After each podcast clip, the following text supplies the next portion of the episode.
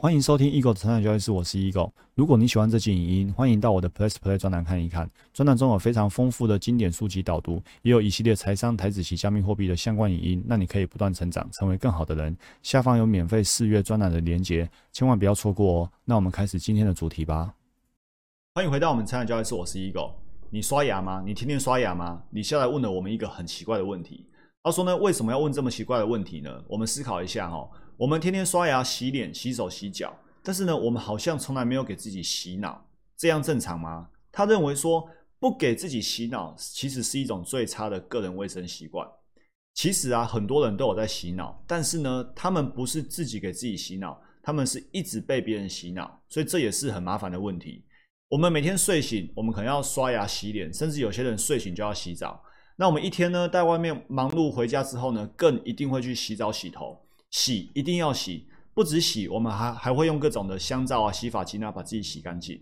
但是呢，我们没有去洗脑。那为什么要洗脑呢？我们要思考一下，我们大脑被污染的一个最大宗的来源啊，就是其他的人。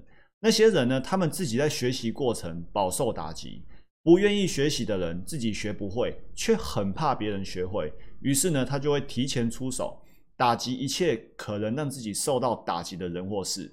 所以呢，那些人就会对学习的你去嘲笑你，去鄙视你，去对你泼冷水，甚至呢去疏远你。比如说你现在做股票，然后呢你开始觉得不需要跟别人讨论，他们就觉得说你好奇怪哦，然后你做股票这样，开始去鄙视你，去嘲笑你，甚至疏远你，甚至这些人为数众多。那于是呢，于是你自己的脑子就不干净了，就被污染了。那怎么办？你就必须呢给自己洗脑，洗干净自己的脑。书上提到一个例子。有一个小女孩呢，她当初想要去国外读大学，所以呢，她就开始去补英文，然后英文成绩呢渐入佳境，分数越考越高。那出国之前呢，她就问李笑来说，她出国要读哪一科？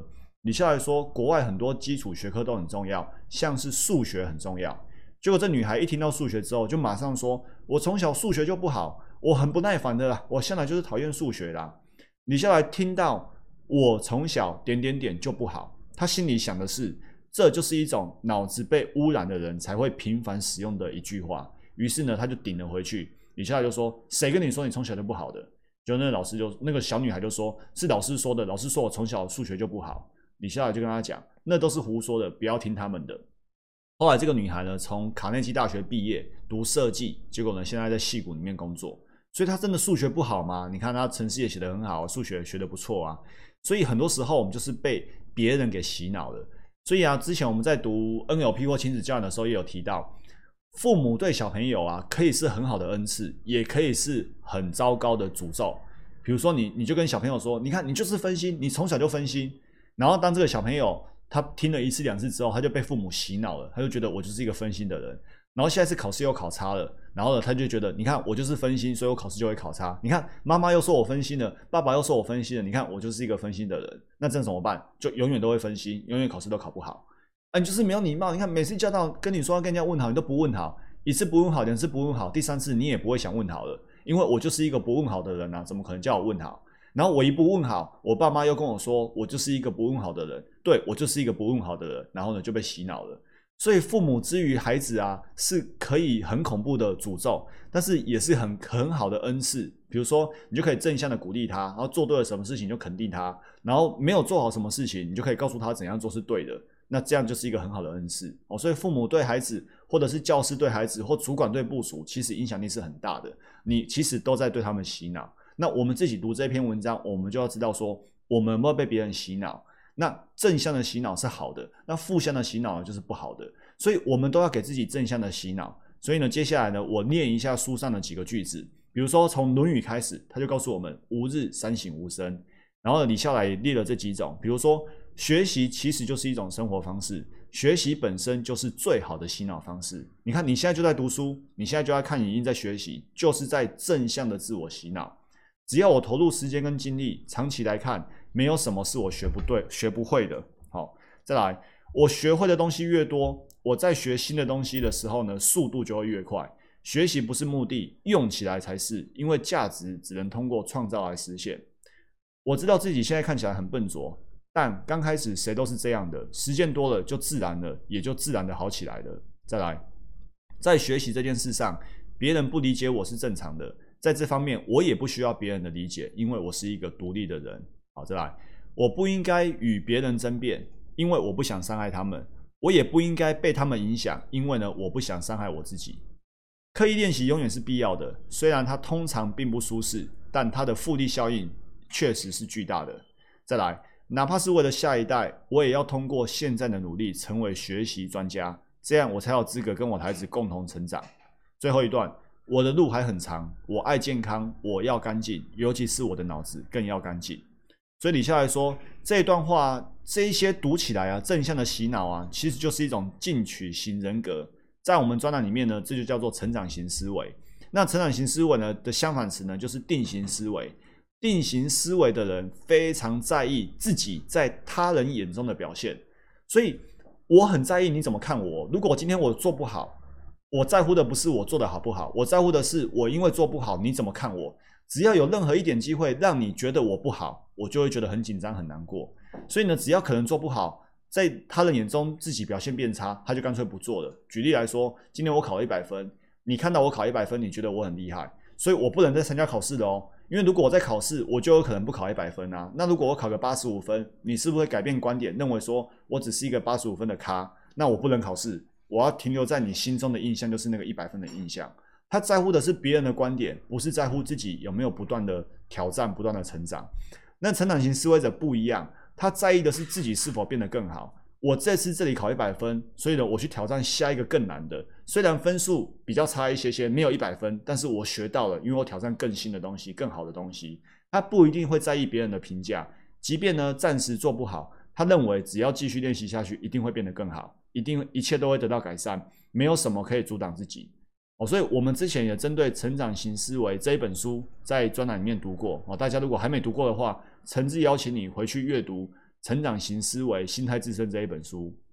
再来，李笑来书上提到，定型思维者呢，他就很在乎自己当下的表现，好，他觉得我我现在做的好不好？你怎么看待我？但是成长型思维者呢，他更在乎的是未来的表现，他不是不在乎当下，他更在乎的是他未来可不可以不断的成长。好。所以呢，一个学到一个重要的道理，就是但凡这些重要的道理，只能靠过分的重复，才能在大脑形成新的沟回，否则那个道理就只能成为无济于事的耳边风。你今天就必须要不断的一而再再而三的过分的重复，把这个重要的道理呢，在大脑里面形成沟回，否则你听过一次，听过两次，然后就忘了，忘了之后呢，它这个道理对你来说就只是一个耳边风而已。所以啊，我跟你补充，我们之前说过，学习有时候是为了学习新的知识，更有时候是为了固守已经知道的知识。所以，我们看我们专栏有时候会有一些内容重复，这就是因为要不断的复习，不断的洗脑，因为必须要过分的重复。那偶尔我们又会学一些新的东西。那在我们大脑里面呢，大家如果稍微听过的话，都知道我们有所谓的短期记忆跟长期记忆。那到底一件事情呢，会是短期记忆还是长期记忆？这取决于你自己，你有没有告诉大脑说这很重要？比如说，你今天停停车停在地下室三楼的三十七停车格，那这个地下室三楼的三十七停车格对你来说只是一个短期记忆，你可能去办个事情，等一下回来要找得到牵车的位置而已。所以呢，短期记忆呢，如果你没有告诉大脑它很重要，那它就会自然而然的消失。但是如果呢，你不断的告诉大脑说这很重要。那它就会从短期记忆变成长期记忆。那怎么样叫做告诉大脑这很重要？就是你反复的去思考它，反复的去运用它。所以你不会，你不会停完车之后，然后去跟人家谈事情，谈到一半这边记忆说地下室三楼三十七号，然后走在路上又地下室三楼三十七号，因为它不是很重要的事情。所以有时候啊，你可能去办个事情回来，到底是几号，你可能也忘记了，因为呢，你一直没告诉大脑它很重要。但是呢，像我们说啊，依法操作、纪律交易，哦，按照交易系统、哦，交易策略啊、自风控啊、交易心理是不断的重复，所以呢，你不断的自我洗脑，不断的被这个专栏洗脑，你就会知道它很重要，于是呢，你就可以把它做得更好。